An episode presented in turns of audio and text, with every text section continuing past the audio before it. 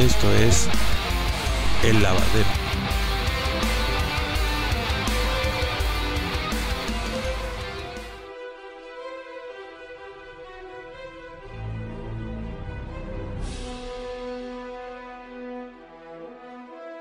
¿Cómo están amigos? Muy buena noche, buena tarde, buen día a la hora que nos estén escuchando. Muchísimas gracias por acompañarnos a esta entrega número 21 de su podcast de confianza, El Lavadero. Muchísimas gracias por eh, los comentarios que hemos recibido a través de las redes sociales.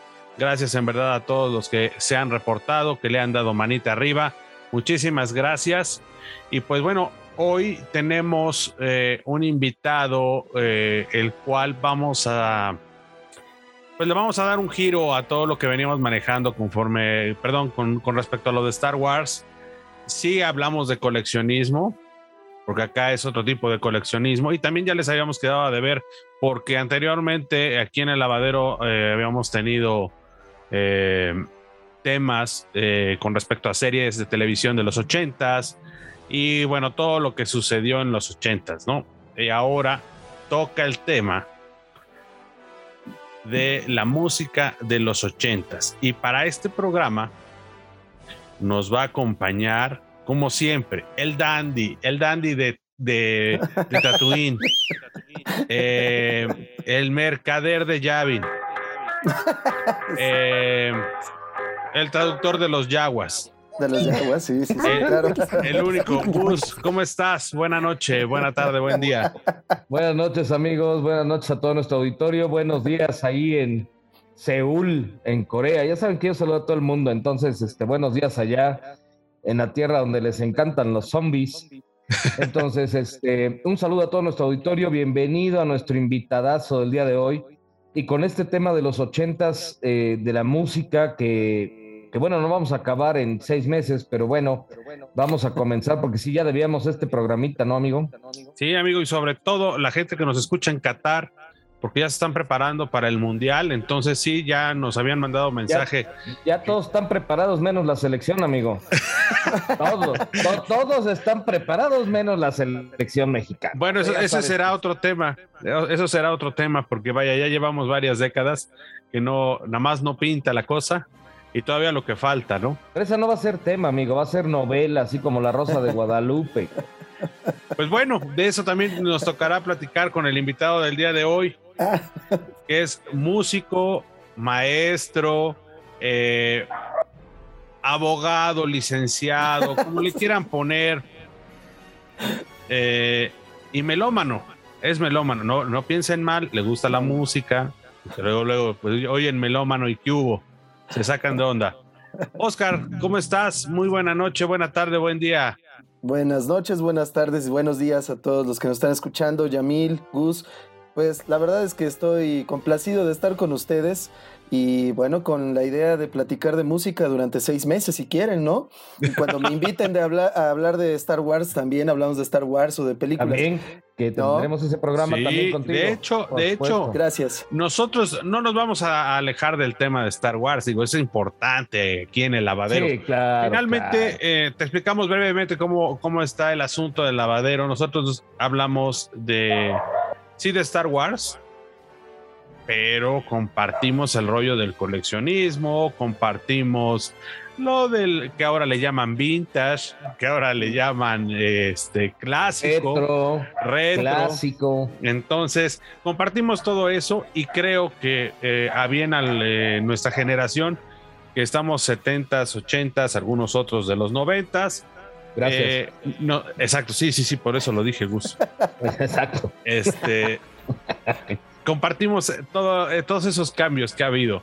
Y esto de la música no está zafo de, digo, finalmente sí, eh, este, a lo mejor no vamos a tocar tanto tema de Star Wars, pero sí vamos a hablar de coleccionismo en el tema de música y de todo lo que ha pasado en estas distintas eh, décadas con respecto a la música, porque en el podcast anterior o en los podcasts anteriores que tocábamos series de los ochentas de televisión, digo, es mucho, es mucho hablar de, de, de, cosas que nos llevan inmediatamente al escuchar X melodía, nos llevan a un viaje a, esa, a esa época de los ochentas y nos sitúan en la época, ¿no? Entonces ahora, contigo, Oscar, la idea es esa, que nos cuentes cómo es que llega el tema de la música a tu vida y aparte, si nos puedes contar qué onda con Star Wars, pues estaría perfecto. Entonces, cuéntanos, ¿cómo es que llega el, rollo este de, de la música? Pues desde pequeño, eh, ya te había comentado, ¿no? ¿Te acuerdas, Yamil, cuando estábamos en la secundaria? Que al final, pues todo esto viene también de los padres, ¿no? Y eh, mi papá tenía una colección de discos, pues no digamos impresionante, pero sí tenía cosas muy antiguas, ¿no? Entonces tenía colecciones de danzón y cosas de ese tipo. Y curiosamente, bueno, pues también tenía de rock, que es lo que a mí me gusta coleccionar y me gusta comprar. Entonces, bueno, eh, en la secundaria todo eso fue cuando uno empieza a tener la cosquillita de tocar música, ¿no? De que si te gustan los grupos, pues bueno, escuchar los discos, escuchar las canciones. Y pues siempre estás en la edad, ¿no? ¿Te acuerdas? Nos encontramos en la secundaria y de ahí empezamos a idear todo este asunto de tocar en un grupo de rock. ¿Te acuerdas cómo empezamos? Entonces, pues al final todo tiene que ver con la familia, con los padres también, y son las influencias directas. Entonces, pues a partir de eso, pues ahora yo, si no me dedico al 100% al coleccionismo, sí compro mucha música. O sea, no solamente son las plataformas, porque además, ustedes se han dado cuenta que las plataformas eh, la música viene muy comprimida y es mejor escucharlo en los discos, en los CDs o en los, ahora en los este, larga duración que están editando ya desde hace unos años, pero que no todos desafortunadamente tienen una buena calidad de sonido. Si los comparamos con los discos de los 80 o incluso hasta mediados de los 90, eh, se escuchan muy distintos a los que están manufacturando hoy y son carísimos. Entonces, bueno, pues así empieza, ¿no? y además pues nos dedicamos a tocar también rock. digo, y finalmente aquí el, la controversia que se crea es que eh, precisamente en estas épocas, finales de los 70 inicios de los 80s, empieza a surgir el boom de la música como tal, porque empezamos a, encontrarnos grupos de un solo éxito, un, One Hit Wonder y con eso.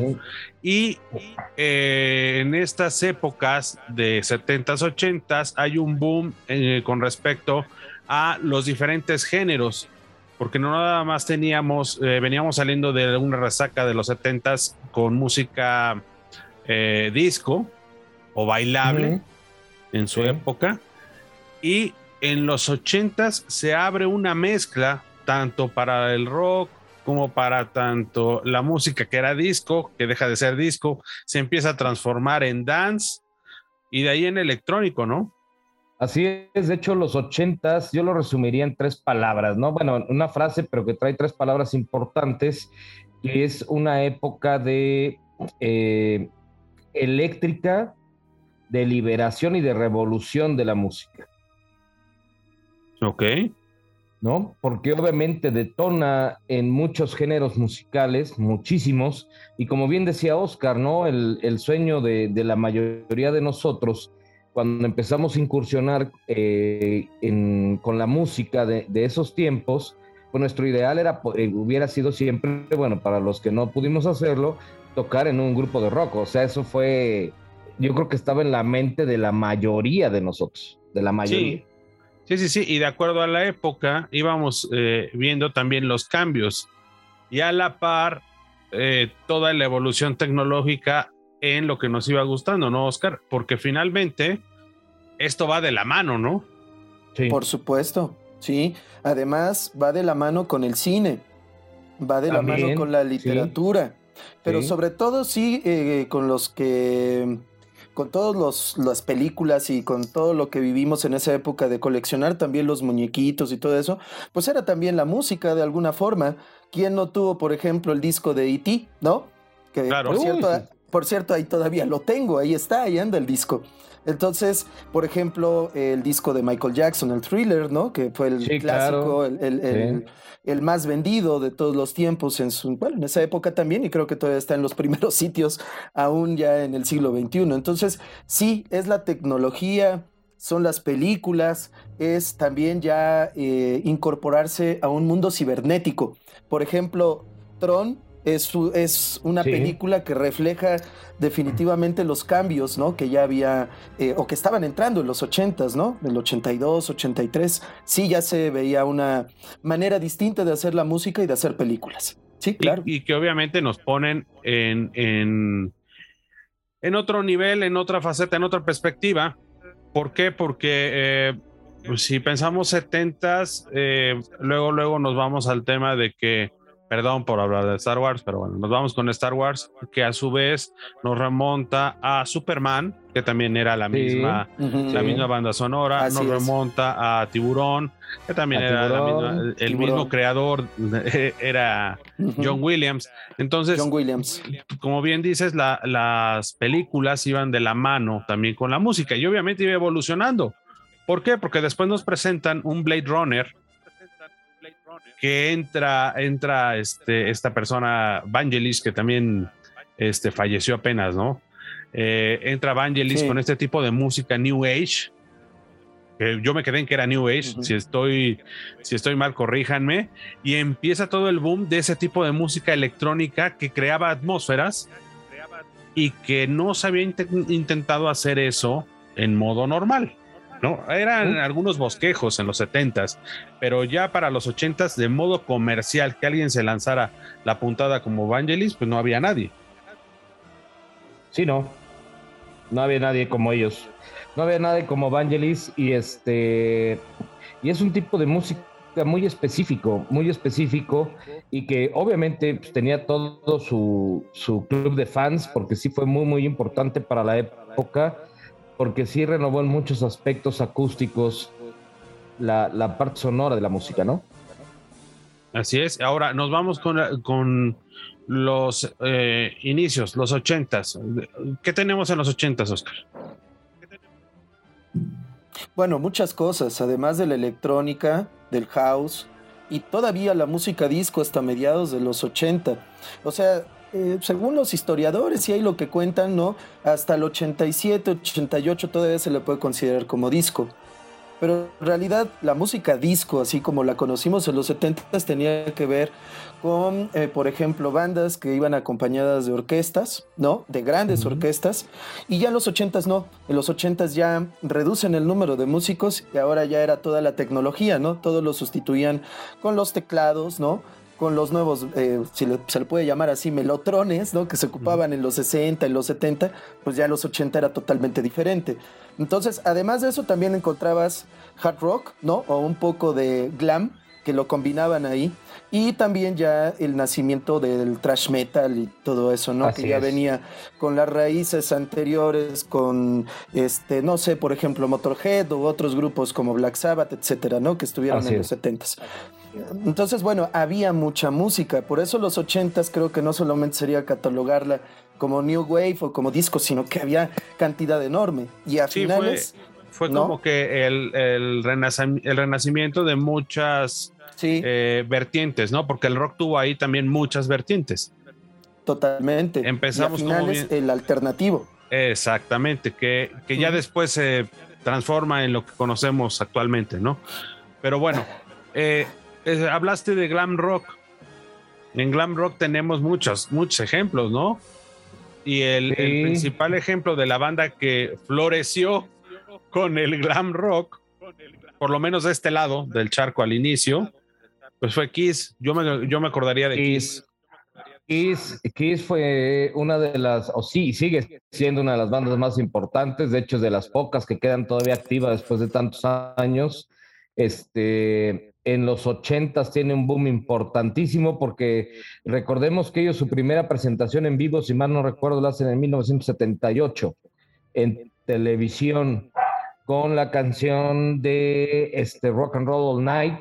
Ahí se presentan y causan un boom porque ellos salen con, con una especie de trajes este, diseñados específicamente para, eh, para dar un, un impacto visual. Salen maquillados, este, con nombres específicos en la banda y, realmente con una mezcla de rock este, interesantísima, ¿no? Pero sobre todo a diferencia de otros grupos, este grupo genera, independientemente de las letras de las canciones, aclaro, empieza a generar también el que las familias completas vayan a los conciertos. O sea, fue algo que a mí me llamó la atención, que en los conciertos iban papás y los hijos, mientras que con otras bandas de rock pues iban obviamente pues nosotros como, como jóvenes y no había niños porque obviamente se ponía pero el asunto bastante intenso. Entonces, eh, empieza a hacer toda su evolución eh, con, sus, con sus discos, empieza a alcanzar ratings, eh, ratings importantísimos en el, en el mercado musical y obviamente pues eh, muchas bandas competían contra ellos o tuvieron sus bases en base a ellos. ¿no? Porque obviamente en los 80 ya tenías un Bon Jovi, ya tenías un Def Leppard, ya tenías un Poison, ya tenías un Motley Crue, ya tenías N cantidad de bandas, N cantidad de bandas y no malas, muy buenas. Y e Inglaterra se presenta como uno de los principales exportadores de bandas de rock. Así es. Entonces, no solo Estados Unidos, sino también este, Inglaterra, desde The Beatles, los Queen, empiezan a producir bandas y, géneros musicales importantísimos y hasta la fecha son de los países que más generan artistas para los diferentes géneros musicales, ¿no? Así es. y, final, y finalmente ya, ya había bases en este asunto, digo, porque empezamos con un David Bowie. David Bowie, sí. Eh, que empieza a ser un poco camaleónico, nadie sabía qué onda, lo veían raro al cuate, pero pues desde ahí empieza desde ahí empiezan las semillas del cambio, ¿no? Ya después Alice Cooper entra también a la escena. con el modo, con el modo melodramático, ¿no, Oscar? Sí, pero sobre todo también este T-Rex con Mark Bolan. Yo creo que ese es el generador del glam rock, uno de los más importantes, junto con Gary Glitter. Y efectivamente Alice Cooper, ya como banda, porque además es el nombre de la banda también, ¿no? Y, luego, luego vemos al, al, sujeto ahí, ¿no? Haciendo eh, cuestiones eh, actorales y todo, todo eso, pero que venía ya desde principios de los 70 con, con Mark Bolan, con el Tyrannosaurus Rex, ¿no? Que después se quedó como T-Rex. Pero efectivamente, yo creo que, por ejemplo, en el caso de Bowie, se centró mucho en lo que había hecho Alice Cooper y Mark Bolan. O sea, digamos que si nos centramos en la originalidad, creo que ellos serían los primeros, ¿no? Así, en los 70, más que Bowie, aunque Bowie, bueno, pues eh, ya sabemos que hizo una carrera fantástica, impresionante y bueno, tiene muchos fans en el mundo. Yo creo que más que T-Rex o que Alice Cooper, ¿no? Por supuesto. Sí, yo creo que más, ¿eh? Sí, muchos más. Bueno, pero, pero Alice Cooper es cristiano, no puedes decir eso. sí, cierto. Pues, y ya lo dijo, ¿no? Sí, nada de drogas, nada de drogas en mi banda. y, sabes que otra característica importante, digo, porque platico con mis, con mis hijas, con los artistas de hoy, que al final de cuentas surgen de, de, concursos de talento y demás cosas. La mayor parte de estas bandas que nosotros escuchábamos, o músicos, o cantantes, todos venían, la mayoría venía de carrera, es decir, fueron a un conservatorio, se graduaron, o sea, eran profesionales en ello, ¿no? o sea, realmente pocos, realmente pocos salieron así por talento, pum, ¿no? Todos traían un proceso, un proceso de estudio profesional y eso permitió que obviamente generaran el éxito que generaron durante años y muchos siguen generando todavía, ¿no? Así es. Ahora, eh, el tema, regresando un poco, este, Oscar, al, tema de, lo que manejas de música y todo este rollo. de los ochentas, ¿qué, ¿qué, discos, con qué discos eh, empezarías tú a hacer una colección de los ochentas? ¿Con qué grupos más bien? Bueno, ¿con qué grupos? Pues yo creo que eh, principalmente está OMD, que es una gran banda. Eh, e-, ese yo creo que es uno de los grupos también interesantes que voy a escuchar hasta durante. No es menudo, ¿verdad, hijo? No, por supuesto. Menudo que no. otro. Menudo es ochentero, no, pero en eh, español MDO, estamos ¿no? hablando de... MDO. Sí, ok. MDO, ¿no? Por ejemplo, Parchís y todo eso. No, pues la verdad es que son discos que, que yo sí tuve, los de Parchís. Ah, yo también los tengo, yo también. Sí, sí, sí. Obvio, juguemos a cantar y todo esto, Lolita Cortés. Los timbirichos ahí los también. Los timbiriches. Sí, claro. Entonces, bueno, yo creo que empezaría con el thriller. Ese es muy importante. Eh, eh, yo creo que ese es uno de los discos más importantes. Y quizá, no sé, a lo mejor alguno de YouTube también. Ahorita no, no sé si puede ser el Ashton Baby, ¿no? A lo mejor es el Acton Baby, perdón. Ese puede ser un disco interesante, innovador. O también alguno de Police, porque estos grupos que, bueno, que estoy hablando creo que son muy representativos de cada uno de sus, de sus subgéneros, ¿no? El New Wave el alternativo, el rock también, y yo creo que sí podrían ser algunos de estos discos importantes. Ahora, también no descartemos a los alternativos o al grunge o todo este asunto de los Smiths, etcétera, ¿no? Y al mismo Nirvana, ¿no? Que estaba empezando, pero Nirvana estaba empezando, pero empezó a jalar durísimo, ¿no? Eh, había otra banda por ahí que no recuerdo, creo que está entre los 70s y 80s, que era Toto. Sí, también, claro. también grupazazazo. De hecho, e, ese es a lo mejor ese es el, problema en cuanto a hacer las referencias, ¿no? Porque muchas bandas vienen de finales de los 70s. Exacto. Y el boom o la parte que explotan es en el 80. En el 80, correcto. No, eh, tenemos también este, este grupo, ¿cómo se llama? Eh, de NAC con Maisharona. Muchos decían que era del 80 y no, resultó que era del setenta y tantos, entonces... 78, 79. Yo creo que, que ese, es, ese es el gran problema que hay. Incluso Aerosmith es del 77, o sea, estamos hablando... Aerosmith, sí. Venían desde atrás. Sí. Entonces, eh, ese tipo de, de, de, música o de grupos, como bien comentabas, Gus, el tema de, este, de Toto, por ejemplo, un grupo que se forma desde los 70 y su boom comienza justo en los 80s, ¿no, Oscar? Sí, y además que tenía músicos de sesión muy buenos, como Jeff Porcaro, ¿no? Bueno, pues el baterista nada más, ¿no? En este caso, eh, Steve Lukather también, un gran guitarrista, y además ellos fueron músicos de sesión de otros, ¿no? Sí. Eh, por ejemplo, bueno, ahorita me acuerdo de Boss Skax, que era también un músico que eh, estaba entre la música disco, entre el pop, o sea, estaban eh, saltando de un género a otro, pero además había muy buena música, muy buena propuesta, que es algo que estamos careciendo en esta época, ¿no? En donde ahora todo es eh, la computadora, todo es la programación, pero ya lo que es lo orgánico, lo musical ya no es así. Entonces sí, por ejemplo, Toto es un gran grupo, ¿no? sé, y eso lo sabemos porque, bueno, hemos escuchado durante años las mismas canciones y nunca te aburren. Contrario, quieres escucharlas de nuevo, ¿no? Sí, lo que pasa ahora es que punto número uno, ya no hay sencillos de éxito.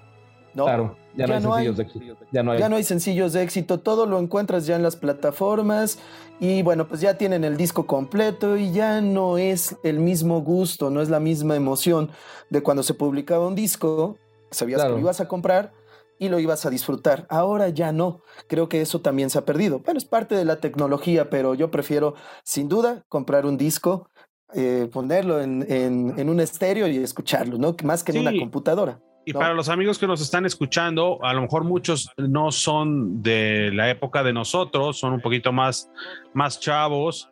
Entonces, ¿tú les recomendarías escuchar o comprar eh, el, el thriller de Michael Jackson?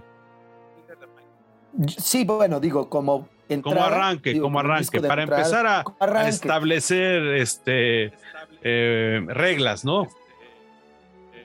reglas. Sí, y buenas producciones. Adelante, sí, este Gus.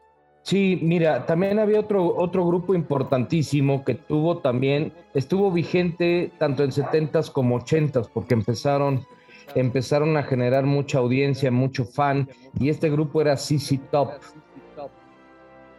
Entonces, ellos, ellos, por ejemplo, eran tan exitosos en los 70s como en los 80s, por lo menos a los que eh, nos metíamos en la parte de rock, estaban vigentes. O sea, ellos no empezaron a trabajar en 70s para tener su boom en los 80s, sino ellos empezaron, ya eran exitosos en los 70s y siguieron siendo exitosos todavía en los 80s con la nueva generación.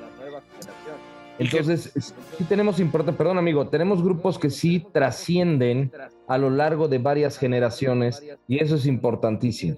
Que ese es el principal problema que tuvimos eh, al momento de hablar de las series de televisión, ¿no? Que también aquí en México, desgraciadamente, tuvimos ese retraso eh, conforme iban sacando las cosas, ¿no? A lo mejor nosotros decíamos, es que son series de los ochentas, mentira, son series de los setentas que venían de Estados Unidos y que aquí, desafortunadamente, pues las sacaron hasta los ochentas.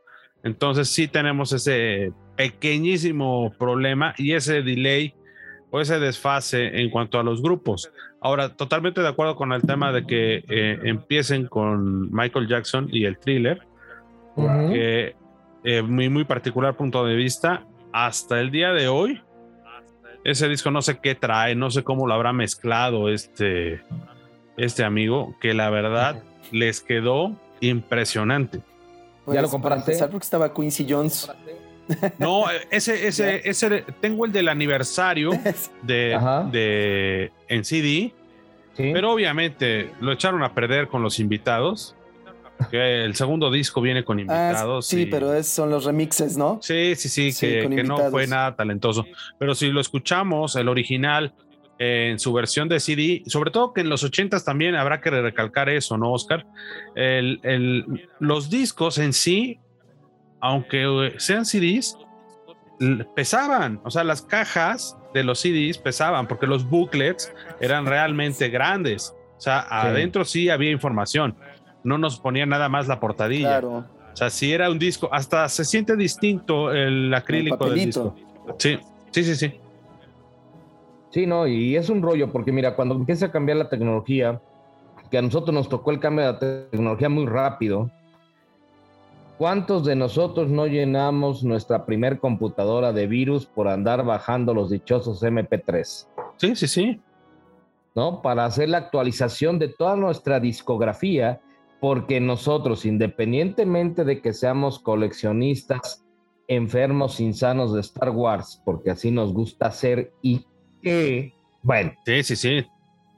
También por medio de nuestros padres, que tenían ellos su música y todo eso, nos acostumbraron a tener nuestra propia discografía. Así es. Entonces, eso permitía que cada quien tuviera su resguardo musical para cuando quisiera escucharlo. Y eso es este, estupendo, porque al final de cuentas es un tipo de educación, ¿o no, Oscar? No más de mentir, pero yo creo que la música debe ser parte lineal del proceso educativo de cualquier, de cualquier este, infante. Totalmente, así debe de ser. Creo que eso es lo más importante, lo que le dejamos a nuestros hijos, hijas, ¿no? O sea, principalmente lo cultural y creo que lo cultural también puede empezar por la música o por otras cuestiones también, las mismas costumbres familiares, pero sí, la música es muy importante. Entonces, eh, eso creo que se ha ido perdiendo, ¿no? Con el tiempo. Eh, ahora a los chicos ya eh, se les hace fácil, ¿no? Pues bajar o escuchar la música en las plataformas, ya no disfrutan como nosotros los discos, ¿no? Entonces, pues lo tienen uno que inculcar para que ellos también lo aprendan. Así como nuestros padres nos enseñaron a nosotros, pues lo mismo tenemos que hacer con, con nuestros hijos, ¿no? Sobre todo porque son los que van despegando y además porque son los que están más involucrados en la tecnología, ¿no? Los que ya llevan un buen trecho ahorita, ¿no? Y que tengan 13, 15 años están muy evolucionados. Sí, sí, claro, estoy muy de acuerdo contigo, Gus. Entonces empieza todo desde el entorno familiar, pero bueno, también depende, ¿no? De uno mismo hasta dónde va uno a llegar con los hijos, ¿no? ¿Qué es lo que les vas a enseñar? ¿Qué les vas a dejar como legado? Creo que eso cuenta más, ¿no? Que otras cosas materiales, ¿no? Les puedes decir, ok, aquí tengo mi colección de, discos, tú sabrás qué es lo que vas a hacer más adelante con ellos. Exacto, tú sabes si la tiras, la regalas, whatever, pero... Educación y que, va, educación. Y, que va a ser discos, cassettes, discos compactos y MP3. Pues, MP3. Que ya también eh, por ahí ya escuchamos, ¿no? Eh, hace dos semanas que ya se suspendió la producción del iPod como tal. Entonces, también otra cosa más que se va a los clásicos de ayer y hoy, porque recuerdan que cuando salió el primer iPod, wow, o sea, todo el mundo ah, quería fue la locura, ahí. Fue la locura. Y de 120 gigas para que metieras N número cantidad de canciones y ahora fallece. se deja de producir y bueno, empezamos. ¿Pero qué crees, ¿Pero qué crees amigo? Se pone de moda ahora con un nuevo término, los vinilos. Así es. Que para nosotros era el LP. ¿Estás de acuerdo? El long play. Así es. Que ya lo hablamos también con Rodrigo, ¿no? De memorabilia, este, y, sí, y, mi hija, y mi hija feliz de que le llegó ya su, su long play, pero ella le dice mi vinilo, este de su artista favorito, de lo que es fan. Y me dice, oye, ¿y dónde lo voy a tocar? Pues bueno, pues en casa de tus abuelos tenemos algunos artefactos de la era ancestral que tocaban esas madrinolitas, ¿no? Entonces, bueno, pues ahí va a poder escucharlo, ¿no? Entonces, este, fíjate cómo se van unas cosas, como tú dices, el iPod, ¿no? Que para nosotros también era así como que eh, traer un aparatito, esto cuando antes lo traías en tu Walkman, este, por cassettes, este, y se pone de moda ahora el, el, long play o una especie similar al long play con mayor calidad, quiero pensarlo, y tecnología que usábamos nosotros en los 80 Que bueno, regresamos al tema, ¿no, Oscar? Que comentabas eh, anteriormente. Ok, sí hemos evolucionado, pero en, cuanto a producción, en cuanto a manufactura, sí nos quedan a deber, ¿no? Sí, eh, eh, aquí les voy a comentar algo. Yo compré hace, ¿qué será? 2010, 2011, compré una caja de los Beatles que venía con todos los acetatos. Resulta que esos discos venían con la misma remasterización que los discos compactos. Además, cuando, bueno, pongo los discos, ¿no? Ya en el tornamesa, se escuchaban espantoso, horrible. Eh, con, incluso con muchos scratch, este, rayados. La manufactura era pésima. Y bueno, me mandaron dos o tres veces la misma caja de Alemania y de no sé qué tantas partes y al final la terminé regresando y me terminaron regresando el dinero porque sí, la verdad es que desconfío ah, de, lo, de la manufactura de los acetatos actuales por esa experiencia. Digo, no generalizo. Compré eh, ediciones más antiguas, por ejemplo, del Yellow Submarine o compré por ahí el de, eh, el de Toronto de Lennon y sí vienen con una mejor calidad, pero no suenan realmente muy bien que digamos. O sea, yo me quedo con los acetatos de antes, creo que la producción era... Y ahora yo creo que es más como la nostalgia o más la moda de tener el disco. Pero si tú lo comparas ya con el compacto, o sí, ya ha ido evolucionando, pues es muy superior el sonido del, del CD, cuando se supone que tendría que ser al revés, ¿no? Exacto que eh, larga duración. Bueno, en mi experiencia, no sé. Ya no me quedé con ganas de seguir comprando más discos. Sí, no, no, no. El problema es ese. Digo, finalmente tenemos una mejora, sí, a lo mejor en la manera de producirlo se hace más rápido, pero precisamente por ese, esa rapidez o esa, ese monstruo de producción, de manufactura, nos lleva a faltar en algunas cosas de calidad. Lo mismo pasó en su momento con los CDs, lo que veníamos comentando, de que incluso hasta los CDs, pues dejaron de meterle el booklet, ya no metían los booklets grandes, ya simplemente metían portadillas, eh, el material con el que se hacía el disco, pues era hasta más sensible, se rayaba más rápido. Entonces, todo ese tipo de cosas, no, en lugar de abonar, fueron restando, ¿no? Entonces, sí, ahí hay uh, ese, ese pequeño problema. Y Ahora, ya comenzamos entonces con el, con el disco thriller, Oscar. Ahora, ¿cuál, cuál seguiría? Ahora, ¿cuál, cuál seguiría? Pues no sé, te digo, yo creo que el de YouTube, ¿no? Puede ser el Action Baby, ese es muy buen disco.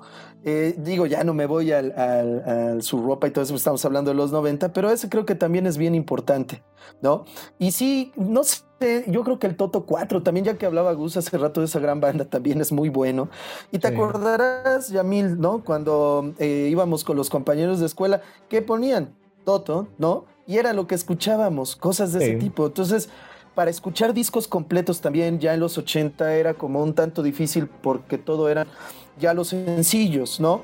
Y recordemos que había, como lo, lo dijeron atinadamente, artistas de un solo éxito, ¿no? Por ejemplo, ahí está Baltimora. Tarzan Boy. Baltimore, yo no conozco. sí, Tarzan Boy. Yo no, No conozco otra. No hay otra. O sea, No debe tener, otra. debe tener, pero no. Bueno, por ejemplo, está Falco, ¿no? Que bueno, no es Falco. estadounidense, sí. pero al final también fue un innovador de toda esta parte de la música electrónica, del pop, ¿no? En fin, entre otros artistas. Pero yo creo que también este de, de Lactum B puede ser eh, No, parte y, y ya importante se están metiendo en terreno peligroso porque más, híjole. así sería el trío Dadada también, ¿se acuerdan de esos cuates? Sí, ¿cómo no? Que ya después en el Mundial, eh, este, Rafa Márquez y el Kikín salieron haciendo sus gracias, ¿no? Con el comercial de, de Pepsi Cola. Sí, no, y es que, y es que mira, meterte, meternos en el tema de música de los ochentas es muy vasto. Eh, porque obviamente van, va a haber dentro de toda esta generación fans de mil artistas, ¿no? Porque tienes eh, de Michael Jackson, este, no solamente lo de Thriller, también el, el, el de Beat también esta N cantidad de fans, tienes a Cindy Lauper, tienes a Guns N' Roses, tienes a, al grupo este de Aja, tienes a Whitney Houston, tienes, o sea, había, había un boom para los que les gustaban las baladas, para los que les gustaba el rock. para Pero qué padre, ¿no? Porque había de todo. Padrísimo. Había, Había, de todo. todo, porque cuando íbamos a divertirnos a una disco, te ponían de todo. Sí, Y había señores. lugar- y- y había lugares que si te gustaba el rock podías ir a escuchar rock en vivo con buenos grupos que hacían los covers más importantes de las bandas de éxito del momento, ¿no? Entonces, ¿qué te digo? O sea, era, era fantástico, fantástico. Oye, Gus, pero es que estamos hablando que eran discotecas. Eran discotecas, ahora O son sea, antros. ahora son ahora son antros. antros. O sea, no, no. Y lo que menos, Eh. lo que menos te atendía era la, era la copa, porque pues, sí salías bastante sudado. Sí ibas a bailar. No, se quemaban calorías a, a lo sí, bruto. sí, sí. O sea, porque también parte de la educación, como decía Oscar, de, de que los papás nos enseñaban a, a escuchar música, a tener nuestras preferencias y armar nuestra discografía, pues también obviamente había este, esas enseñanzas para bailar. Claro. Porque obviamente las generaciones de hoy, pues no bailan.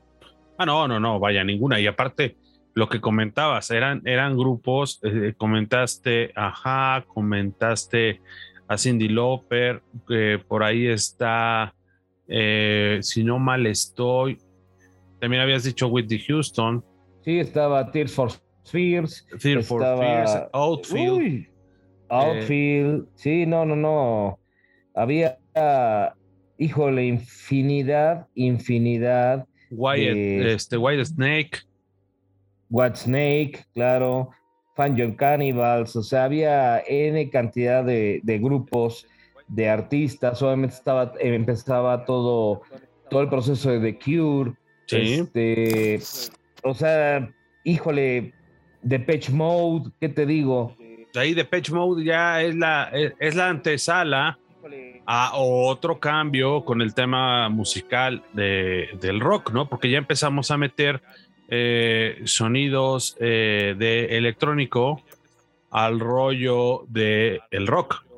Sí, tenías también todavía vigente una Tina Turner que seguía cantando, seguía teniendo éxitos, empezaba R.E.M., o sea, N cantidad, tenías música de ópera, tenías este, música clásica, tenías, teníamos de todo, fue una época realmente rica en el aspecto musical, en el aspecto de cine, como bien lo mencionaba Oscar, este, en todo, o sea, fue una época gloriosa, yo creo la que Dios nos, permiti- nos permitió vivir en esa época como, como infantes, porque ahora somos pubertos, claro está, como Claro. infantes, y este, y entonces fue una época maravillosa, o sea, es como la serie esta de los años maravillosos, o sea, fue la época de oro para mí en la música porque había de todo lo que quisieras escuchar, había buena música y sobre todo, a diferencia de la música actual, música sana.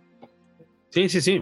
Aparte, como que más pensadas, ¿no? O sea, no era tanto, este, la letra era un poco más pensadita, ¿no? O sea, sí había cosas nefastas, pero era un poco más pensada, ¿o no, Oscar? Sí, totalmente. Era música más pensada y además letras también más pensadas y todo. Al final la producción igual, ¿no? La producción, pues eh, vimos, por ejemplo, en el caso, y reitero el asunto del thriller, porque venía con Quincy Jones, que es, fue un gran productor, ha sido un gran productor y además músico, ¿no?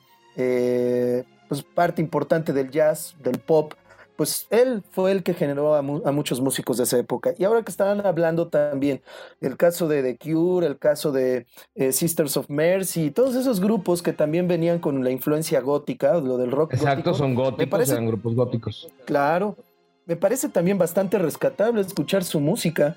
Es muy interesante porque incluso hubo muchos grupos mexicanos que intentaron emular a estos, ¿no? Mexicanos, argentinos y de todas las sí, claro, porque como tú dices, a la par de lo que estamos hablando, estos artistas internacionales, tenemos un desarrollo musical de música en español, que tiene sus bases o sienta sus bases con estos grupos o artistas que ya habían alcanzado el éxito, ¿no? Empiezan a formarse en base a esas experiencias de ellos y empiezan a tomar sus caminos específicos, ¿no? Porque obviamente en español también tenemos N cantidad de artistas que tuvieron un exitazazazo en los ochentas. Ahora, ¿qué les parece si nos iríamos por, eh, por género para no hacer la mezcla ochentera? Porque digo, hay, demasiado que nos podemos perder en el camino. Este, ¿Qué grupos meterían? Tú, Oscar, ¿qué grupos meterías eh, en rock? Tanto ochentas como pues inicios de los noventas, era lo que hablábamos. Pero sí, es que van ahí y, muchos grupos te van a tocar finales de los setentas también. Así es. A ver, Oscar, entonces cuéntanos. Bueno, por ejemplo, yo pondría Guns N' Roses, ese es rock. Claro. Y uno de, los, de los discos importantes es el Appetite for Destruction, creo que ese es de los innovadores ahí. Este, pues, en este caso, ¿quién más podría poner de rock? Pues el mismo YouTube también es rock. Police, eh, Police, aunque digan, bueno, es una mezcla de reggae y rock, para mí sigue siendo rock, ¿no? O sea, realmente no, no le veo ahí eh, más que una aportación de otros géneros, combinarlo y que, bueno, otros grupos también han tratado de imitarlos, ¿no? Pero bueno, yo eh, estoy contemplando a estos tres, más eh, Toro o Toto también, que creo que sería también de los importantes. Y bueno, no sé, a lo mejor también el mismo Metallica, que hacía buenas cosas en esa época, ¿no? Eh, también dentro del rock. Ni siquiera creo, ahorita si ya hablamos de todo este asunto del pop y del rock y del hard rock, ¿no? Como grandes innovadores porque ya había otras bandas que estaban dentro de este género del metal, ¿no? Diga, digo, en este caso fueron los, los que comercializan junto con Megadeth, ¿no? También que era la... Con Megadeth, sí, que Megadeth era un poco más pesadón, pero muy bueno. Que por ahí sí me apuran, me apuran en el tema de, en, ese rollo de, de, del metal, creo que los que empezaron a sonar más fuerte fue Pantera. Bueno, a nivel underground, ¿no? Porque decían. Ah, underground, sí, Pantera, sí, claro. E, es otra banda que, como comentabas, a lo mejor no, no fue tan, este, tan comercial, pero sí de, en cuanto a la elaboración musical, sí sonaba muchísimo más no, elaborado. Pero Pantera, Pantera, amigo, sí, no, no, no, no sabes, ¿eh? O sea, sí tuvo un éxito importante. Y de ahí se empiezan a colgar, porque también estaba, estábamos, ahorita que estás comentando eso, Oscar eh, está Iron Maiden. Iron Maiden, que es, que también en esa época, en los ochentas, también jaló mucha gente, jalaron muchos adeptos. Eh, también por ahí eh, comentaste ACDC. ACDC es de lo mejor. Que ya venían de, su éxito en el 79, forjan otro disco y nos vamos con los ochentas y de ahí nos vamos. y siguen, y siguen por ahí eh, Judas Priest, ¿no? Eh, Judas Priest también, Que, tenían ese problema con el vocalista, que si era, este, era gay, que si no era gay, que si decía, que si no decía, porque si no la banda pues iba a perder fuerza. Total que afronta el rollo y la banda pega duro en los ochentas. También, por ejemplo, este, este músico cantante que acaba de, no tiene mucho que falleció en la pandemia, Love este, también otro, otro referente importantísimo unas canciones padrísimas que tiene. Y, pues bueno, es, eh, yo creo que la influencia que tuvimos de esos grupos, yo creo que a nosotros, por lo menos a ustedes, pero a mí me marcó mucho en mi, en mi gusto por el género musical. Sí he escuchado grupos nuevos porque de, de, la, de ahora, porque obviamente pues, le da la oportunidad de poder conocer ese tipo de música. Pero yo les podría preguntar a ustedes, una preguntita rápida, mi querido Oscar, ¿con qué grupo o qué grupo fue el que te jaló o te llamó hacia el rock? Bueno, pues sin duda fueron los Beatles, fueron los que me jalaron al rock. Ellos fueron los primeros, los Beatles, ¿no? Fueron los que eh, de ahí en adelante, ¿no? Pues empecé a escuchar más música, más grupos de rock y por supuesto, pues realmente mis épocas preferidas de la música, sí, son los 80 por supuesto, pero están entre los 60 y los 70.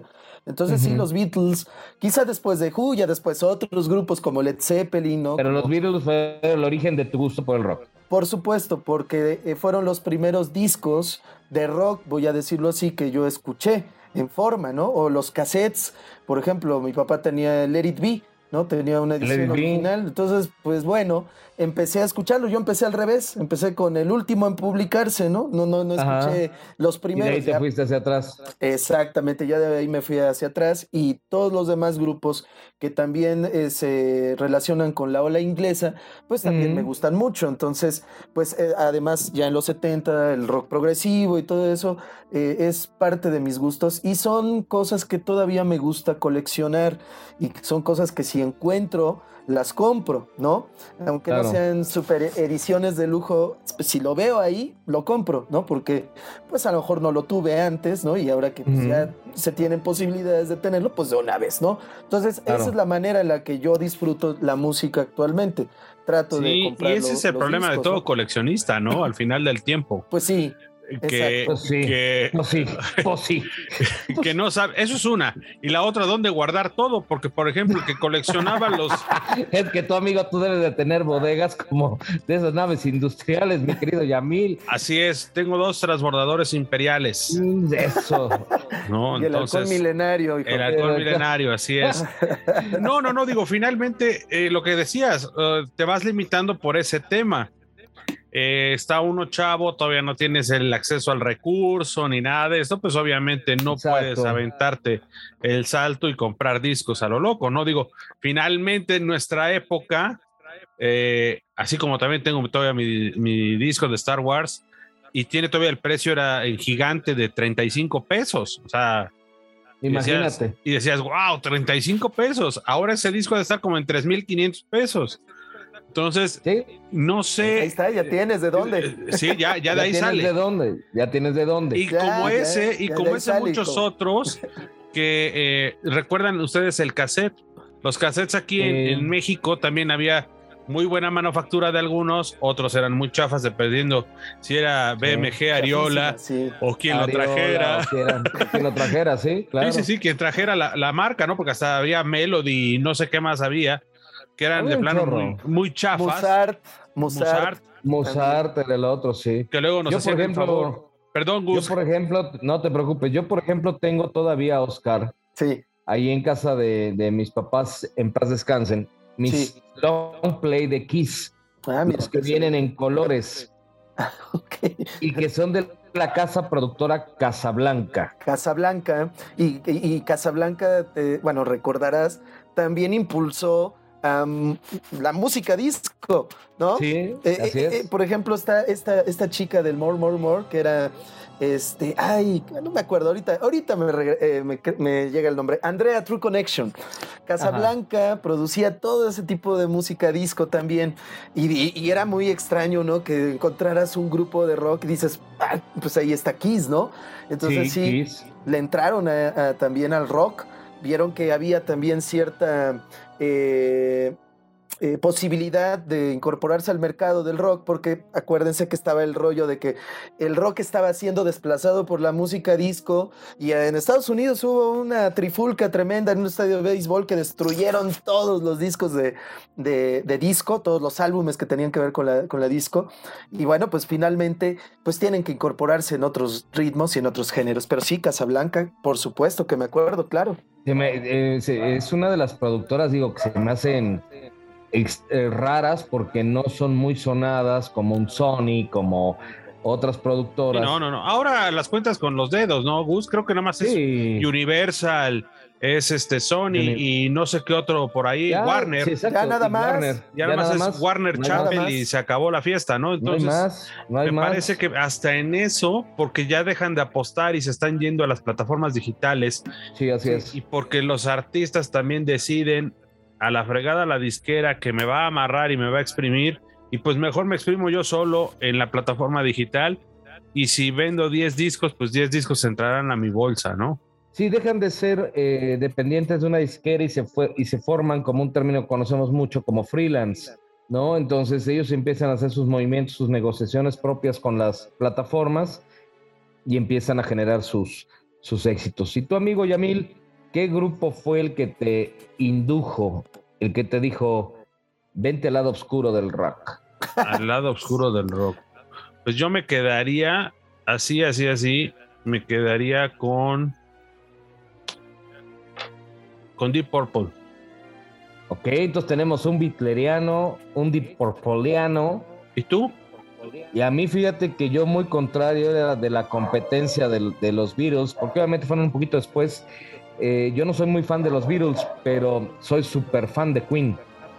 O sea, cuando yo oí el primer, eh, el primer disco de Queen, haz de cuenta que dije, I want to be Bato Loco forever, ¿no?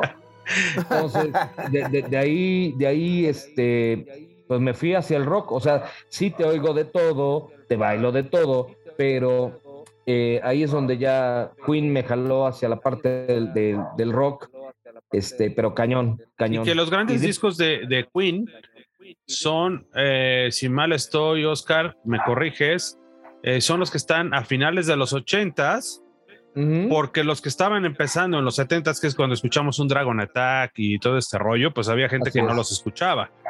Sí, no, no, no, cuando pues, sacan un flash, obviamente, pues, no, tampoco. Y ojo, también los ochentas, inundados de soundtracks. Todo. Y de hecho a la fecha están retomando esto. Eh, no sé si, si están viendo las nuevas películas desde hace algunos años que empezaron Iron Man, todos esos, están retomando los soundtracks con grupos de nuestros años, o sea, de los ochentas. Sí, donde aparece y donde aparece eh, Black Sabbath, donde aparece Led Zeppelin, donde aparece este algunas partes de Iron Maiden, este, o sea, N cantidad, N cantidad, ¿no? Que a mí la escena, el, mejor trabajo, que sobre todo cuando, cuando vi la película y a la par de estar escuchando la música de Led Zeppelin, la entrada de Thor, la segunda, la segunda de Thor, o la tercera, ¿fue la tercera? La tercera. No, vaya. Ragnarok, ¿no? Excelente, la de Ragnarok, efectivamente. Está no buena esa película. Ver cómo está peleando y a la par de la música hicieron un trabajo excelente y obviamente volvemos al, al, tema. No es que en la actualidad no haya gente, tal vez el talento o, o la manera de mover la mercadotecnia está muy lejos de entregar calidad. ¿no? Está, están entregándonos figuras eh, como Hasbro. Hasbro y las figuras de Star Wars. Eso, vamos a la llaga, vamos a la llaga. No porque Oscar tiene que opinar sobre eso porque nos ah, tenemos que quedar con la opinión y voy a hacer un close-up para que vea que nos importa el chisme en el lavadero. ¿Ya ves? ¿No? Sí, sí, sí. Está bien, Entonces es exactamente lo que pasa en las figuritas. Nos están entregando pura de relleno y la calidad se quedó atrás. Sí, y aquí eh, un comentario importante. La otra vez, bueno, creo que estaba yo escuchando eh, alguna de sus emisiones y bueno, creo que estaban eh, los presentes el día de hoy, ¿no? Yamil sí, no me acuerdo si estaba Gus, pero creo que las trilogías nuevas, estas que se exhibieron. Ahí va, sí, sí estaba yo. Este, mm, ¿verdad? Pues yo buscaba las figuras, digo, yo no las colecciono, pues no vi ni una. Bueno, yo que sepa, no sé, sí debe haber.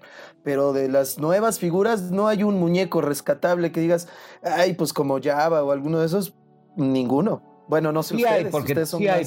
Yo tengo de esas y sí hay porque forman parte de la colección, sí hay. ¿No? O sí, sí hay, hubo y sigue habiendo todavía, pero este, ahí hay una división importante entre los fans de que si sí, que, que si no, que qué hace ahí, que por qué la pusieron y que qué caramba es y que de dónde viene. Pero bueno, es todo un dilema que nos podemos echar un programa entero en esa discusión. ¿Estás de acuerdo? Claro, claro, claro. ¿Estás de acuerdo? Ahí ni, ni para meternos.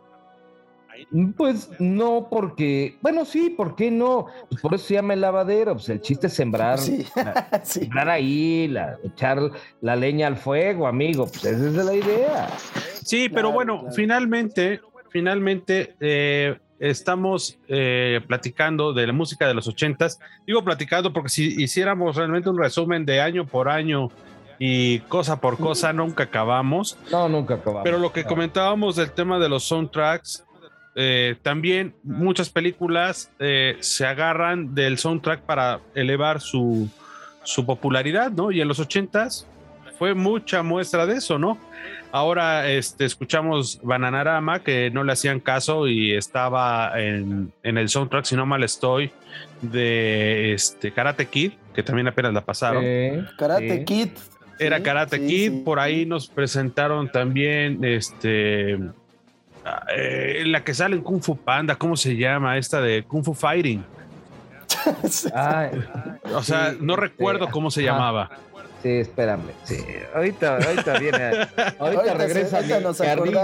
Ahorita, ahorita, nos acordamos. Ahorita regresa la ardilla y ya nos. Lo mismo pasó con Huey Lewis and the News eh, en Back to the Future, que tuvimos, tuvimos el soundtrack de él. Eso también fue muy acertado. Eh, en Top Gun, todo lo que hizo este, este señor, este, ¿cómo se llama? Ah, Frank, tiene un, apellido medio extraño, el que estaba encargado del soundtrack. Pero trabajó. Un grupo, un grupo ahí bastante interesante, el soundtrack de Top Gun. De hecho, hay varios en ese soundtrack, porque también aparece Miami Sound Machine con los inicios, con los inicios de Miami Sound Machine. Los inicios de Miami Sound Machine, o sea, imagínate, ¿no? Por ejemplo, tienes todas las películas de Rocky Balboa, en donde salen los soundtracks, ah, Survivor. música, Survivor, ¿qué te digo? ¿Qué te digo? ¿No? Ahí intervienen tres, un, un par o tres bandas que, wow, ¿no? En las diferentes películas. Así es. Y así es como transcurre la época de los ochentas, ¿no, Oscar? De, eso, de eso se alimenta y de las diferentes vertientes que nos fueron dando, porque a la par el electrónico empezaba, ¿no? Se oían los tecladitos ahí como de videojuego. Ajá. Y así es como comienza. Sí, yo creo que esa parte electrónica que ahora se ha vuelto tuvo un boom también, ¿no? Por eso ya fue por ahí de los noventas, este, si no mal recuerdo, Oscar Yamil, el electrónico como tal, como, como género. Sí, sí, sí. Fue en los noventas. Digo, yo no soy muy fan de, esa, música, pero, pero pues también jaló, pero más a enteras, ¿eh? Porque ahí empezaron, creo que los, los, el, el famoso trabajo del DJ, ¿no? Sí, que bueno, en nuestra época un DJ era el cuate que llevaba su caja de discos. Sí, claro, llegaba con su puesto, iba poniendo. Y, iba mezclando sus discos. Que ya la gente que se dedicaba a eso, para los chavos que nos están escuchando eh, ahora, antes esa gente, el mérito era conseguir sus bases, porque ellos compraban sus LPs con un beat. No es como ahora que pues ya le dices a la computadora, pues hazme tantos bits y listo, ¿no? No, ellos compraban su base de bits en su LP para empezar a hacer sus mezclas. Entonces, eh, era, era parte de, ¿no? Y el día que se les tronaba eso, puta, pues se acababa la fiesta, ¿no? Porque sí era más complicado. Eso también le, tocó a nuestro amigo, a, tu este, tocayo, Oscar, eh, de España. Un saludo también a nuestro amigo Oscar del Sun Trooper Diary. Él ah, empezó con ese tema de DJ. también, sí.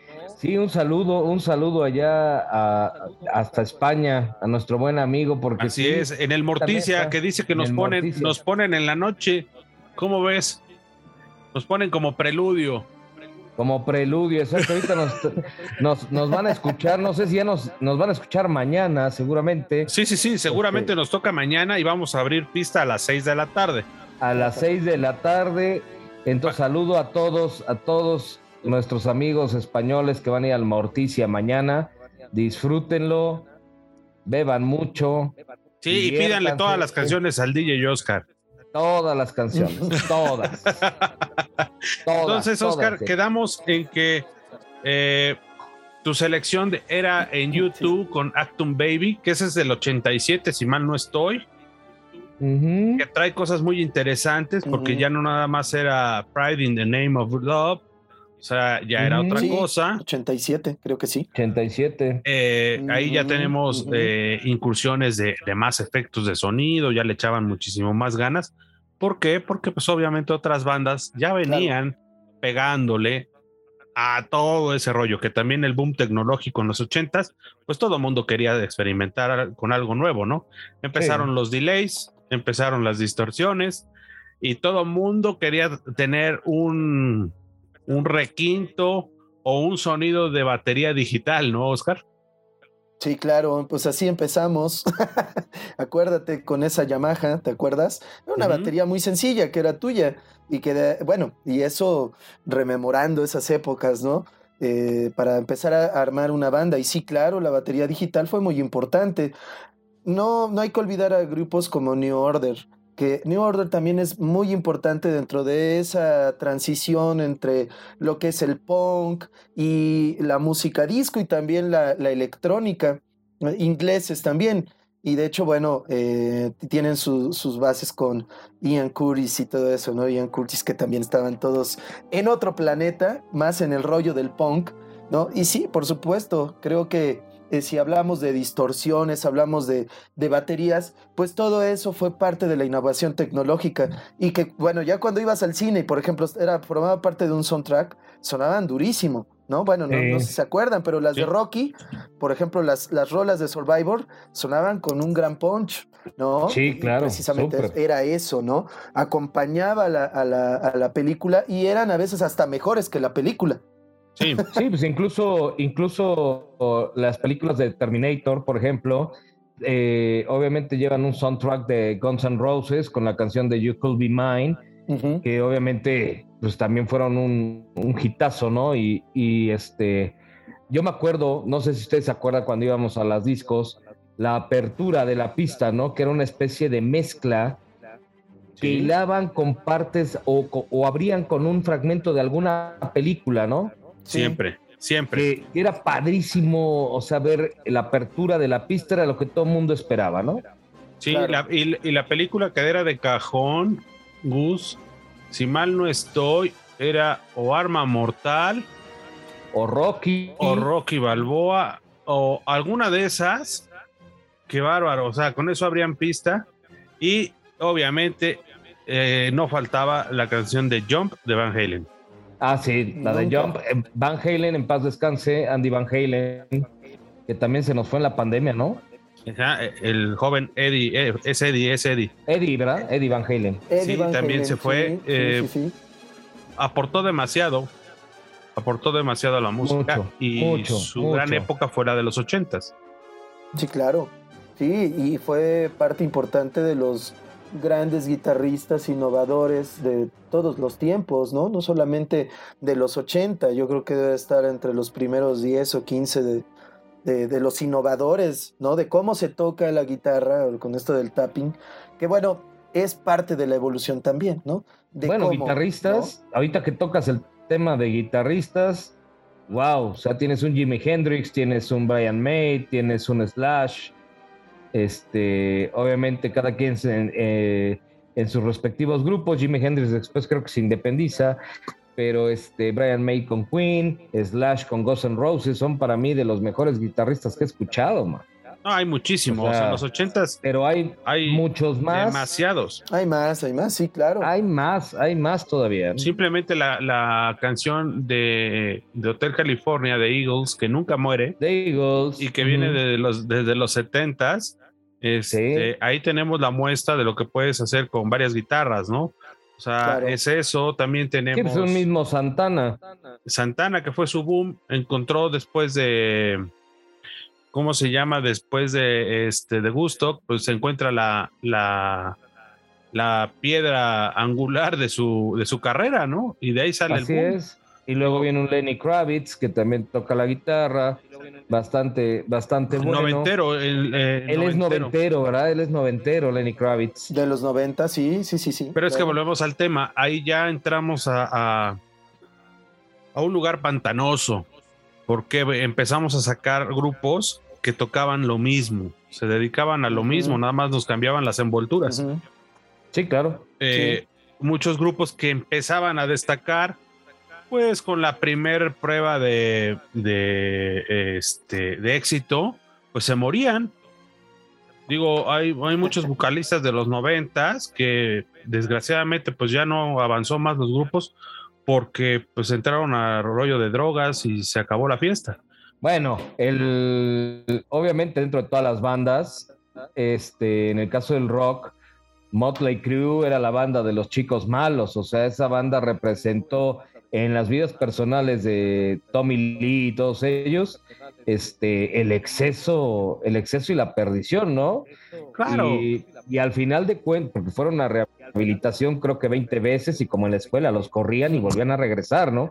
Entonces, Volvían a regresar, sí. pero fue una banda icónica también, o sea, movía masas, o sea, masas, eran, imagínate que independientemente de esa vida de perdición que tuvieron, el talento que tenían, o sea, por eso te digo que era, era muy curioso, ¿no? Y tienes otra banda como Kiss, que Kiss siempre fue muy tranquila en sus vidas, ¿no? Gente de familia, gente, Sí. gente normal, digamos. Y que ¿no? bueno, hay que también eh, eh, ponerle un, un- unas comillas, ¿no? A ellos, porque pues era, era el grupo eh, diabólico, era el grupo que decían, ay, no lo veas porque sí, este, está, está grueso, el cuate ese que saca fuego y, y, este, o sea, no lo veas, ¿no? Porque son satánicos.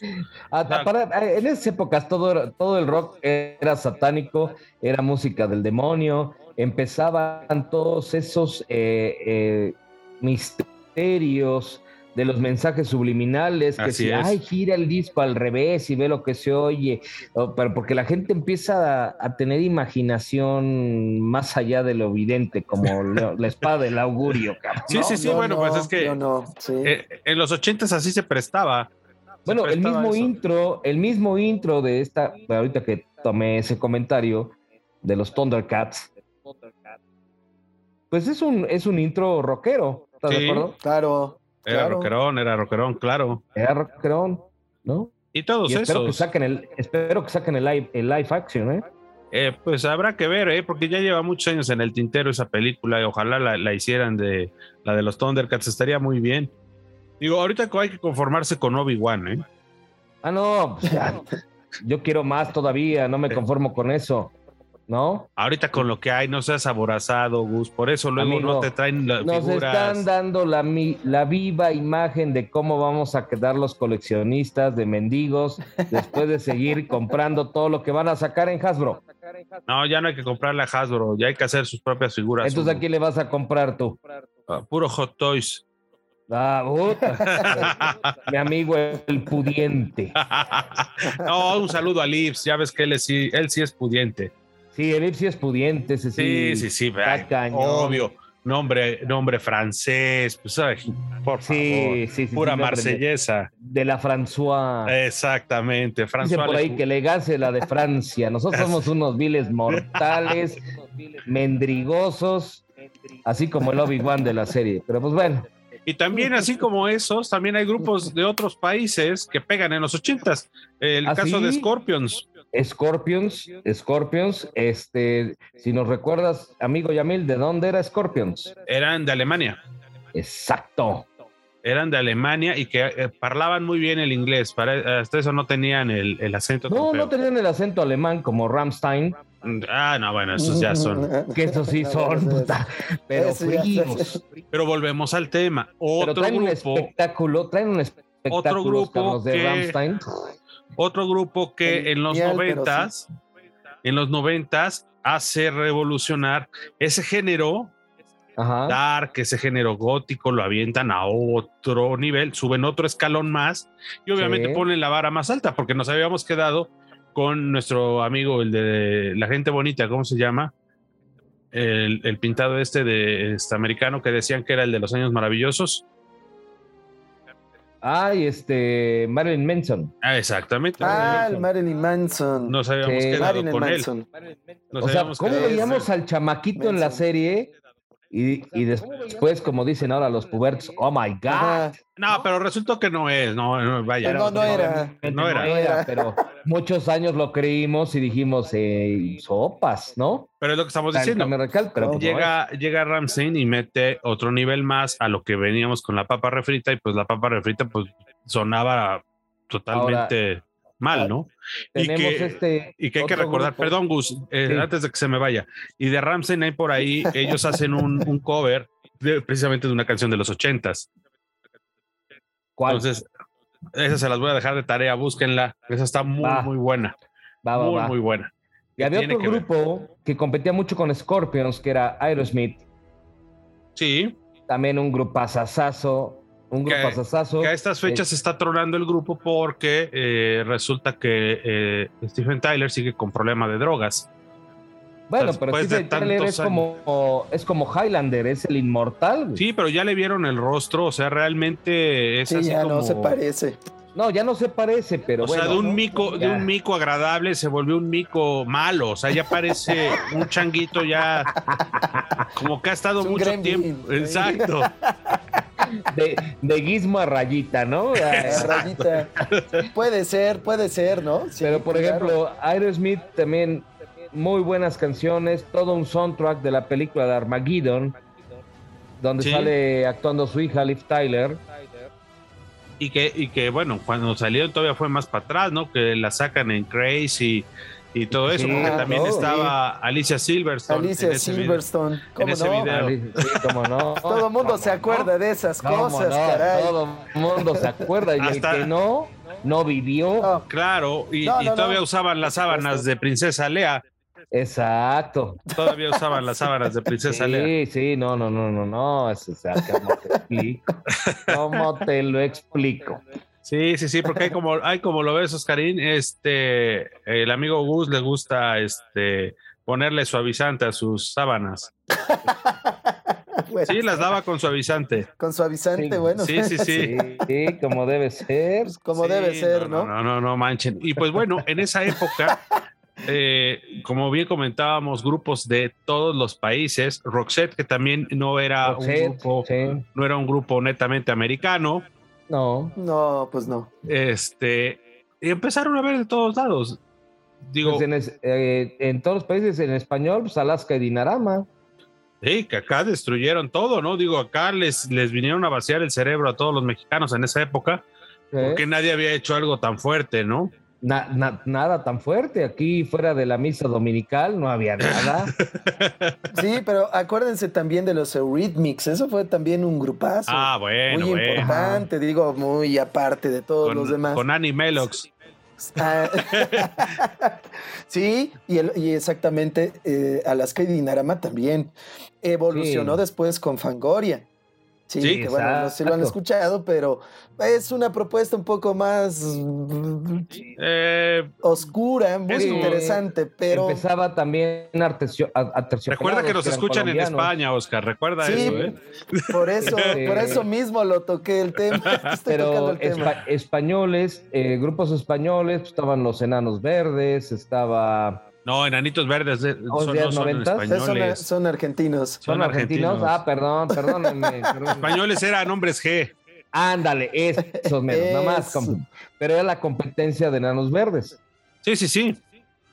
Todos Sí, en esa época. Era este. Y recuerdan esa serie de programas, ahorita que estamos hablando de música, eh, esa serie de programas que salía Miguel Bosé presentando videos Sí. Que después nos, nos, nos ponen un disco que se llamaba Llena tu cabeza de rock. Uh, pero Claro. esos sacaron cada año y eran, buen, eran buenos. Eran El buenos. host, sí. el host de ese programa era Miguel Miguel Bosé. Miguel Bosé, así Y es. salía, si no mal estoy, en un Ferrari convertible con una chica y ahí iban Llena tu cabeza de rock. Exacto. Sí. Y ahí viene Quiet Riot, que, Riot, que sí, también bueno. otros cuates que Common Field de Noise no querían hacerla porque no les gustaba, que era una basura de canción. Y miren, resultó bien. Sí. De ahí Tenías también- Un, un Twisted Sister también. Exactamente. ese muchacho también, el de Twisted Sister, bien, ¿no? Y se aventó ahí varias, varias historias muy, muy agresivas, porque el cuate no nada más se pintaba horrible el rostro. Este. Bueno, tenemos, tenemos ya, en base a esa influencia, tenemos la versión mexicana. tenemos la versión mexicana de Twisted Sister. Ay, moderato, no me digas. Moderato, sí. Pero bueno, es bueno, esa es una combinación de muchos grupos, ¿no? Sí, ya, porque... son híbridos, son híbridos, obvio, a través del tiempo, ¿sí? pero este, tienen influencia de Twisted Sister. Y que lo único que yo este, agradecería a esos cuates de moderato sería que todavía tocan. Claro. ¿Sale? O sea, todavía hay, hay la intención de tocar una guitarra o teclado. Hay talento, para o sea, eso. ¿Por qué? Porque cada vez ya vemos menos, ¿no? ya nada más aparecen pues las ardillitas ahí saltando y pues ya no hay músicos, ya no hay nada. No, ya en los 80s, 90s empiezan otros grupos como Offspring, Green Day, también buenísimos grupos este, de, música. Y pues obviamente tenemos, teníamos de todo. O sea, es que es abismal la cantidad de música que, que existió en esa, en esa época, ¿no? Entre finales de los 70s todos los ochentas y dejémosle a principios de los noventas, porque si no nos seguiríamos con todos los noventas también, ¿no? Así es. Ok, y pues bueno, Oscar, para, para ir cerrando este programa especial, danos tu top 10 de, de películas, de, de, música de los ochentas. No es que me quedé con lo de las películas, pero eso va a ser después. ¿Sí nos oyes? ¿Nos escuchas? Hola, hola. ¿Sí? ¿Sí nos oyes? Sí, sí, los escucho, los escucho, sí, ya, ya, ya. ya Danos tu top 10. sí, aquí Danos tu top 10 de, música de los 80. Hola, hola. Sí, sí, sí, sí te oímos. Sí, sí te oímos. Danos tu top 10 de, música de los... Creo que hay un delay ahí fuerte, ¿no? Sí, hay un delay. Ah, ok. Creo que hay un delay ahí fuerte. Sí, es la, la, el, la red, la red. ok. Entonces, danos tu top 10 de música de los ochentas.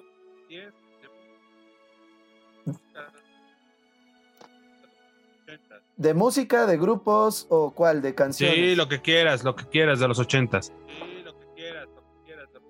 Lo que quiera. Bueno, pero pueden entrar también este en español o todos en inglés. Lo que quieras, también en español. Ah, bueno. Ok. A ver, entonces había yo hablado de este, de Michael Jackson, había yo hablado de YouTube, de Cure, eh, Sisters of Mercy.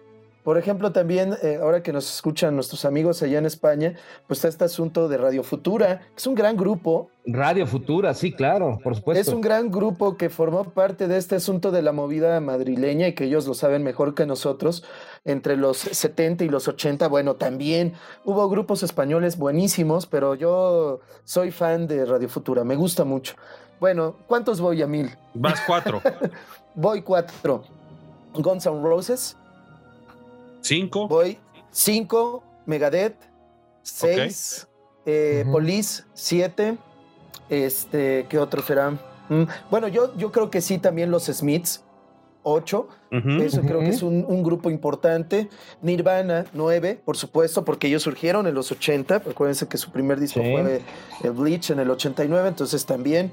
Y me falta, me falta uno. Mm, pues yo creo que sí sería metálica en este caso, ¿no? O sea, porque habría que también checar todo el aspecto comercial, ¿no? La mercadotecnia, porque todos estos discos al final los consumimos. ¿Se acuerdan del Your, Illusion, el 1 y el 2, ¿no? El, 1 y el 2, morado, que fue un boom. ¿no? Y que ahora, por ejemplo, con YouTube pueden buscar los videos como los norteamericanos buscaban los discos a, a la una o dos de la madrugada y los compraban y era impresionante la manera en la que soltaban el dinero, ¿no? Y valía la pena porque estaban bien, ¿no? Eran esos discos, venían con la presentación vertical de los CDs. Venían con una caja, venían con una caja extra. Y era, era otro, otro boleto ese tipo de discos. Y bueno, Gus, tu top 10. Mi top 10.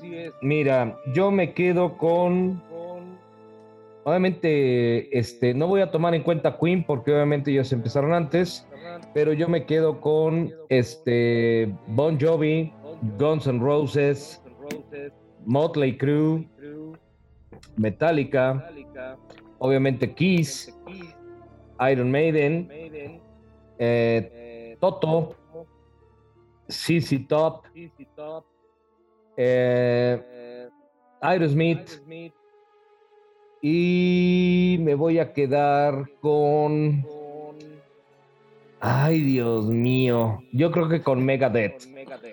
De plano. Sí, señor. Ahora Sí, es que Megadeth es un grupazo. Grupazazazo. Y esa canción de Angry Again es lo que me pasa todos los días, amigo, y a todas horas. Acabo de desayunar y Angry Again. Pero no, no puedes hacer eso, amigo No Gus. puedo, no puedo. No Pero bueno, puedes, ya, no ya me estoy tranquilizando, ya me Sí. estoy tranquilizando, amigo. Mira, me tomo mis, mis test de, de Dalai. Es que cada vez que saca un video Hasbro me, pon- me pongo intenso. No, no, no, tú tranquilízate. Y bueno, ha llegado la hora a donde el invitado pasa a la lavandería, Ah, La- caray. La hora que duele, la Así hora es. que duele. eh, empieza, empieza en los redobles, Gus. Así es, nos vas a, nos vas a contestar unas preguntas, Oscar. Eh, te van a dar dos opciones y tú vas a decir con cuál te quedas. Ok, Gus te va a leer unas cinco, yo te Correcto. voy a leer las otras cinco y con eso damos por terminado Adelante. este podcast de especial de música de los ochentas. Adelante, Gus. Excelente. Dale, Adelante. la primera. The Beatles o The Who, The Beatles, ¿ok?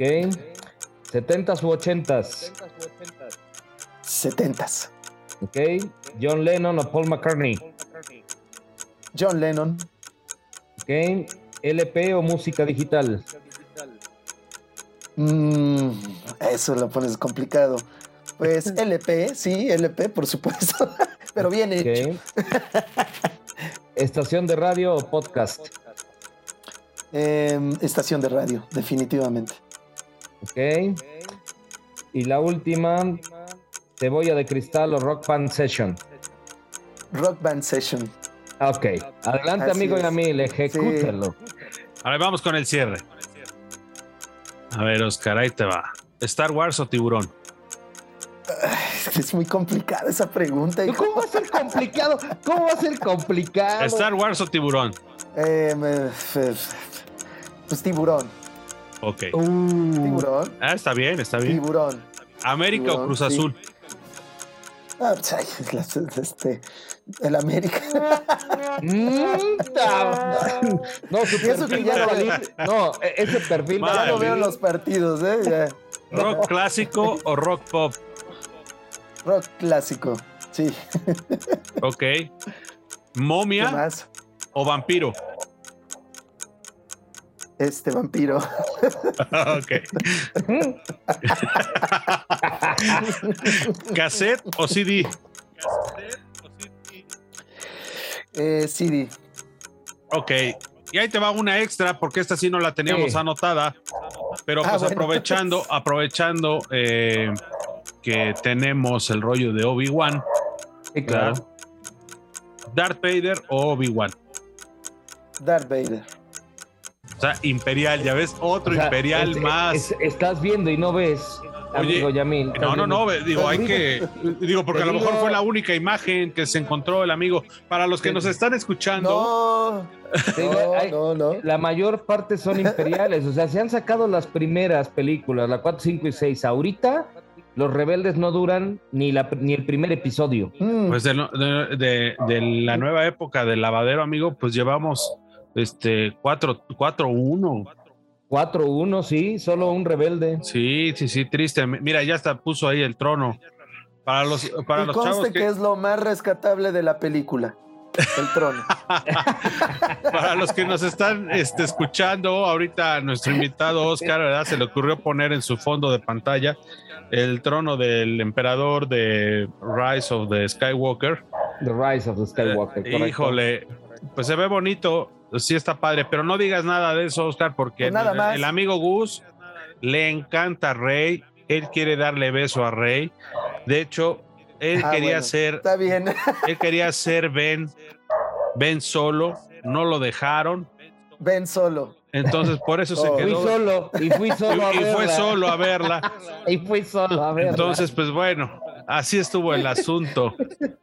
No, está bien, está bien. No, pues digo, ya hablaremos, digo, si un día me invitan a- de las trilogías, pero bueno, Claro que sí, sí, sí. De vamos hecho, a hacer uno contigo de Star Wars para que se pongan los almohadazos y, lo- y la- y los sabanazos, sí, claro, por sí, supuesto. sí, sí, va a haber de todo. De hecho, vamos a hacer este varias, varias dinámicas excelente. interesantes con el tema de las trilogías, pero sí es importante dar esa entrada a los ochentas, porque este programa de música había quedado pendiente ya de tiempo atrás. Entonces, sí, ya darle salida con eso. Y esa es, ojo, es la primera parte de los La ochentas. primera. Ya después nos vamos a echar un clavado más específico a las épocas, porque ahorita hablamos como que todo por encima. Y sí habría Claro. que detallarle a la gente que nos está escuchando, pues las épocas, ¿no? Para que también vayan para- haciendo y- sus, play- y- sus playlists. Y, pa- y para las nuevas generaciones, no les vamos a decir que es la primera parte, sino es la temporada 1. Exacto. Así lo entienden mejor. Así Ah, lo muy entienden buena mejor. idea. Así Va a idea. temporada 2 y temporada 3. Sí, que de hecho, que de Y a ver hecho, qué nos dice producción, ¿no? así es, este es el podcast número 21 del lavadero. Muchísimas gracias por habernos acompañado el día de hoy. Y Gus, tu red social, ¿dónde te pueden encontrar? Ahí me encuentran como José Gustavo Tinajero Esquivel, que es mi, mi nombre para servirles tanto en Facebook como en Instagram. Correcto. Oscar, tus redes sociales, Pues ¿dónde te pueden encontrar? ¿Qué pueden hacer? ¿Dónde te pueden escuchar? ¿A qué te dedicas tu, a Pues- qué dedicas tu tiempo libre? Ah, bueno, pues yo es un estoy ladrón. Ah, no, no. También. no, yo estoy en, en Radio Boab. eh, ahí tengo programas de radio los sábados. Ahí me pueden escuchar y nos pueden escuchar cuando ustedes gusten también. eh, están invitados, eso ya lo saben, para hablar de música. Y ahí sí ya vamos poniendo las canciones. Ahí ya se puede escuchar completa la rolita. Y si podemos hablar de los 80 y los 70, adelante. Wow, estaría Entonces, estupendo, estaría estupendo. perfecto, es- perfecto. es- estaría excelente. Tengo, bueno, regularmente son cuatro horas los sábados. Tengo de las 11 a las 12, después de 12 a 2 hay una pequeña pausa eh, y regreso de 4 a 5 de la tarde. Son cuatro horas, entonces ahí me pueden encontrar. Red social realmente no tengo, no tengo ni Instagram. Antes tenía Facebook, pero lo di de baja y ya no. Pero eh, nos pueden encontrar aquí en el lavadero con Yamil también. Ah, bueno, perfecto. Aquí lo pueden, aquí pueden Por encontrar supuesto. a todos, a todos Todos Así me es. encuentran acá. Y pues bueno, muchísimas gracias. También nuestras redes sociales. eh, eh, nos pueden seguir en Hudson Jam 1138 en Instagram. En, en Twitter nos pueden encontrar como arroba Hudson Jam. Y también en Facebook eh, como El Lavadero Podcast. Muchísimas gracias a todos. Pásensela muy bien. Saludos a todos los que se han comunicado con nosotros. Y pues no queda más que decirles que la fuerza los acompañe, ¿no? Que la fuerza los acompañe Hoy, mañana Así es. Y el día que nos Siempre. escuchen. y el, y el día que nos escuchen. Bye, así bye. es. Y en así donde, es. donde los escuchen también. Exacto. Así es. Gracias. Listo, Bye. bye bye. Saludos. Bye, bye. Buenas noches.